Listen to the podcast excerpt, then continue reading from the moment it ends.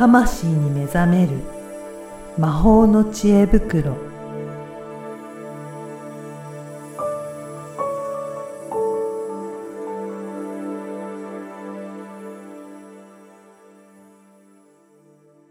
こんにちは、小ラボの岡田です。こんにちは。リアルスピリチュアリスト橋本由美です。ゆみさん、今回もよろしくお願いします。よろしくお願いします。はい。ね、10月入りましたけど、ううんん。10月10日ですね。ねえ、10日ですね。はい。あの、いかがですかね？最近は、ね、いろいろ活動もされてらっしゃると思うんですが、受講生とかとも話したりとか、なんかそういったところもね、よくやっていらっしゃるのかなと思うんですが、どうですかね？皆さんの様子とかは。はい。そうですね。皆さん、あの、着実に、うん本当着実に皆さん変化おされていて、人それぞれね、個性が、ああるので、その個性を活かしながら、ええうん、学んで、本当面白いですね、なんか、そうなんで。すね。うんえーじゃあ皆さんそれぞれっていう、はい、あの、反応があるっていう感じですかね。そうですね。うんあの、なんか、まあ、わかりやすく言うと、うんこう、なんていうの、そ受講生がじゃなくて、うん今の私の講座のスタイルがですね、はい。小学校クラスと、中学校クラスと、はい高校生クラスみたいなのがあると思ってください。はい。本当はもうちょっと大学生ぐらいのがあるんだけど、まあ、わまあまあわかりやすく。はい。うん。あじゃあ、高校生を省いて大学生にしとこうかな。まあいいや。その辺はまあ置いといて、こう中高生レベルと大学生にしようん。う。で、えっ、と、そうすると、あのー、小学生レベルの人たちの、うんこう、コメントとかね、はいはい。質問の内容と、中高生レベルの人からの、まあ、内容と、うんまあ大学生レベルの人からの内容と、まあ、当たり前だけど違うわけ。はいはい。まあ、それぞれねね、今までね、受けてきた、なんか蓄積してるものも違うっていうところもありますね。そうそうそう。別にね、能力の優劣ではなくうん。て、うんえっと、クラスの構造がうんうん今そういう感じになっていると。はい。うん。で、えー、なんだろう。こう、前々回ちょっと来年以降の話みたいなので、アドバイスをさせていただいたことがあるんですけど、まあ、さらっと言ったから覚えてないと思うんですがね。あの、重要なキーワードとして、小さな変化に気づくっていうことがあります。はい。うん、小さな変化に気づける力を身につけていくと、うん将来生きやすくなるうーん。っていうことなんですね。へーうんで、その小さな変化に、うん。やっぱり大学生クラスの人は気づくんですよ。そうなんやっぱりそうやってしっかりといろいろ知識とか身につけてる人の方が気づきやすいっていうことなんですね。そうそうそう。まあトレーニングも重ねてきているし、みんな一年以上はね、はい。あの、お付き合いがあって、えーその間にいろんなワークとかを重ねているので、うん。最最初はやっぱり小学生レベルと同じ、うん。はい。小学生レベルっていうか、小学生クラスの人と同じだったのが、うん。まあ成長してきた。なるほど。ことですね。小学生クラスの人はまだまだそのちっちゃな変化っていうのは気づきにくかったりするわけなんですかね？そうなんですよ。なかなかね、やっぱり自分の変化っていうのうが気づきにくいっていうのがうんで、。これは何度も言いますけど、優劣ではないんですね。うん。うん。あの、まあ、しちょっと小学生って言い方が悪いかもしれないな。うん まあ、ビギナーレベルにしとこうかな。うん あの、ビギナーレベルの方っていうのは、あーなんていうのかな。そういう考え方とか、うん。マインドセットっていうのを、うん、身につけてきてないから、はい。まあ、できなくて当然なんですうん。ね。うん。うん。で、なんでできないかっていうのは、もうこれは日本っていう文化とか、うん。あと、これまでの教育とかが絡んでくるので、はい。うん。あの、できないからダメだとか、そういうことは一切ないです。うん。うん。ただ、やっぱり時代が変わってきていて、こう、個性の時代になってきて、うん。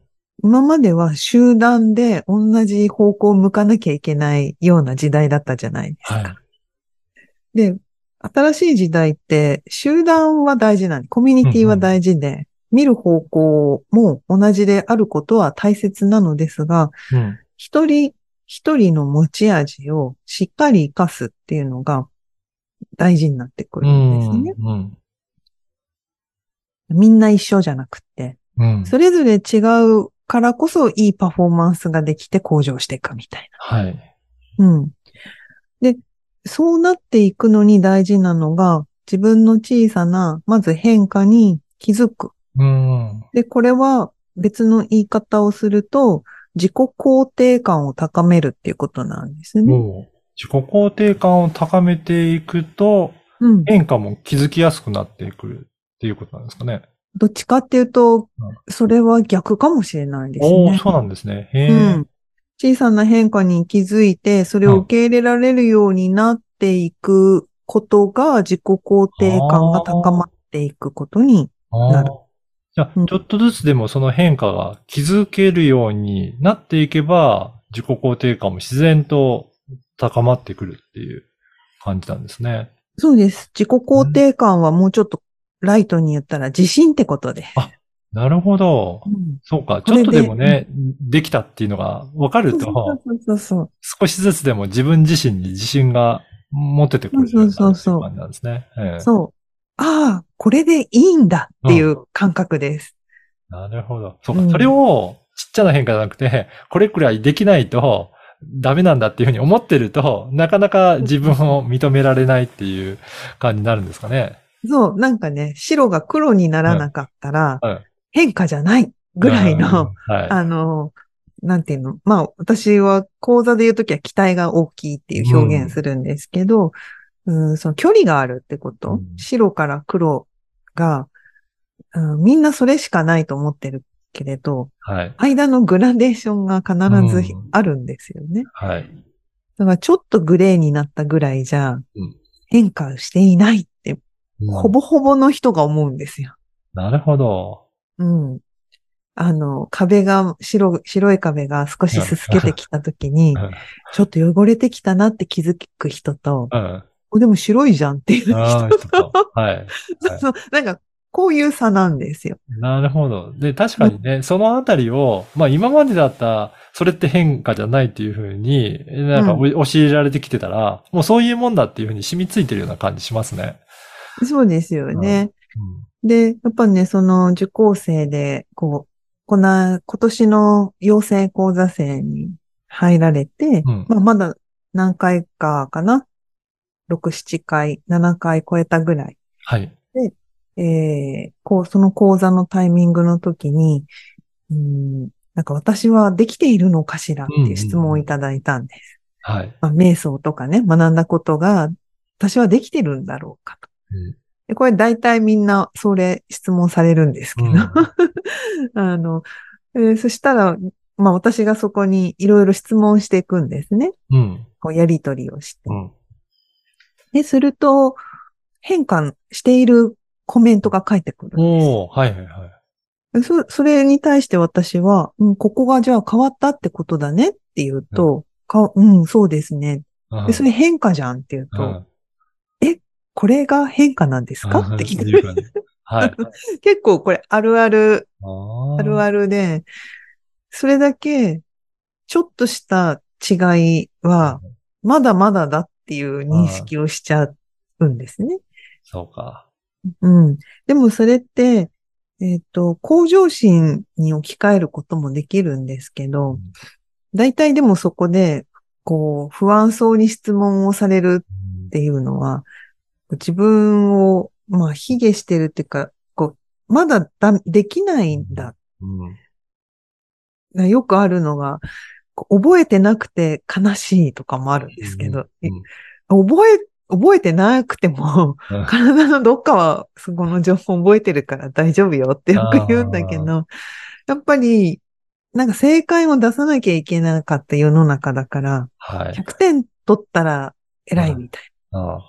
で、同じこと二度言わせんなみたいな。あ まあ私も何度も言ってると、それ、はいあの、ブログに書いてあるから読んでみてとか言うんですけど、あの、なんていうのかな。でそれも結局何が正しいってなくて、ケースバイケースで、何度聞かれても、何度でも答えるね、大事な質問もあれば、うん。例えば知識の質問であれば、それは以前にここに書いてあるから読んでもらうと、今話すよりも多分詳しいっていう意味で、読んでね。とかね。そうですね。うん。なんかそういうふうに、あの、必ずね、覚えなきゃっていうのが正しいわけじゃなくて、その人それぞれ必要なものはちゃんと身についていけばいいことだし、えーいざとなったら無意識からその必要な時に必要なものが出てくるうん状態に体づくりっていうのをしているので、うんん、だからなんだろうな、そのね、まあ研究生っていう人たちが、はい。こう、こう、養成講座を卒業されて今いらっしゃるんだけれども、まあね研究生に至っても、やっぱり覚えてないことっていうのはうんうん、要所要所あるわけですよ。はい。うん、でそれは当たり前のことで、うん、私だって覚えてないこといっぱいあるし、うん、なんだろうな。なんか必要がないことはどんどん私も忘れていくので、うん、な、なんかそこをね、みんな真面目なんですよ。そうですよね。だから真面目すぎてこれが全部完璧にできてないそうそと、うそうそう。そ卒業じゃないというか、できてると認められないっていうふうに思うと、結構大変ですね。そう。そう、だから完璧を手放してね、とにかくやれっていうのを前々回お話ししたのは、ここにもつながってきます。確かに。それでもうやっていってできた方が、で、できることが増えていくっていうのも変化になっていきますもんね。そうですね。うん今ちょうどね、瞑想とかを、うんあのー、講座制は宿題で出したりして、で、オンライン、え、オンラインじゃない、えっ、と、オンラインアカデミーか、うん。の方では、まあ、月に一回体操か、瞑想かをうん実践していくので、うん宿題としては別に出してないんですね。自主的に自分でやる方はやってるし。うん。まあ、そこは、あの、宿題ではないんだけど、やっぱりなんかね、あの、瞑想はとにかく多くの人が、うん、これでいいのかながやっぱすごく強くあねー、そうなんですね。うん、できてるかできてないかとうか、んうん。あと無にならなきゃいけないって思い込みとか、はい。もうね、それどこ、どこで聞いたのって聞きたい、逆に。誰から言われたの？多分みんななんか、なんかなんとなくな。なんとなくそういうイメージで。はい。うん。まあ、はっきり言われた人もいると思うけど、うん まあ、大体多分聞いたら、いや、なんかそういうもんで、なんですよね？って多分聞かれると思う。いやいや、まあ、結論そうなってはいくけれど、うんあの、め、無になれって多分、みんな、みんなっていうか、うんあんま言われたことないんじゃないかなと。無になりたいんですかって話なんですけど。はい、はい。うんそうまあなんか、まあ話ちょっと広がっちゃいましたけど、その瞑想ってね、やっぱ分かりにくいんですよ。うん。これが、それこそ無っていう状態になったらできてるっていうことなんだっていう判断基準を持っちゃうと、はい。さっきの白と黒と一緒で、うんうん間のグレーを体験してるときに、はい。まだできてない。うんまだできてないってずっとなりますそれはね、生きにくいんです。確かに。ダメなんじゃゃなくて、うん、うん、うん。生きにくさになるってことで。ああ、そっか。うん。じゃあ、少しできたところも、ちょっとずつ認めていくと、そちらの方が生きやすいっていうことになるんですかね。そう。そう。うんそうすると、自分のできたことを受け入れる肯定感、自信ができてきて、うんで、それこそ二つ前に言ってた、私は何者かみたいなのうんも結局そこにつながるんですよ。うん。ずっとダメだダメだって言ったら私はダメな人間だが自分で暗示として刷り込まれていくので、え、それも大抜けない、ね。うん、うん。抜けないし、それこそが生きづらさを生んるので、うんうん。ダメなんじゃなくてうん、生きにくいでしょってだけなんで。だから、そういった、ちょっとした変化もだんだん見つけていけられるようになっていくと、自己肯定感も上がっていってっていうところですね。そうですそう必然的にやっぱり上がっていきますね。うん。あの、私自身が本当にね、自己否定がうん。めちゃくちゃ、めちゃくちゃ自己否定強すぎたんです。はい。本当あの、いい意味でストイックとも言えるかもしれない。ストイックっていうよりはやっぱね、自己否定っていうか、うん能力が足りない、自分はできないっていうのが強かったんですね。全部できてないと、それは一個でもかけるとできてないっていうふうにしちゃってたそうそうそうそう、完。璧主義でもあるし、うん目指すところがうん。高すぎる。だからはい。それは生きづらそうですね。そうそうそうそう、めちゃくちゃ生きにくいですよ。うん。うん。うんで、そういう人間がうん。変わってきたわけで今、今やもう、ちょっとできたら、わあ、すごい私。はい。はい。で、できなかったら、うん助けて。うんなるほど。うん。うん。皆さんもそういうふうな感じで、うん徐々に徐々に変わっていけると、生きづらさが変わってくるっていうことなんですね。そうなんです、そうなんです。一気にね、か、一気に手術、手術みたいに、うん整形とかみたいに一気に変わったら、その時はすごいハッピーなんですけど、うん。でも後でね、なんかもっと変えたくなったりとか、うん。体に不調が出たりとか、そういう不具合っていうのが必ず起きるもんなんですね。はい。だから、そういう不具合のとの調整っていうのが結局無意識との折り合いをつけるっていう言い方をするんですけど、あの、そういうところをちょっとずつ調整しながら、ちょっとずつ変化していくと、うんあの、本当にね、安心して変わっていけるわけなんうーん。うんでも、安心しなかったら人は変われないんですよ。うん、うん、うん。うん。あでも、その安心がわかんない人も多いし、うん安心、それこそ完璧主義な人だと、安心しなきゃ変われないんだから、まず安心しなきゃって考えるんですよ。はいえそれちょっと、だいぶ違うんですよね。そうなんですね。うんへその、安心っていうかね、楽な感じになる。楽な感じを感覚的に体で、体でそれを感じない限りはうん、本当の楽じゃない。うん、うん、うん。だからね、体を整えるとか、うん。動かすとか、まあそういうことを、うん提供するんですけどね。うんいや、この小さな変化ってそういうふうにいろいろ考えると、めちゃくちゃ大切なことで、ここをどれだけ自分で感じられるようかによって、まあ、生きづらさだったりとか、今後の自分のことについても影響大きいんだなっていうのはわかりますね。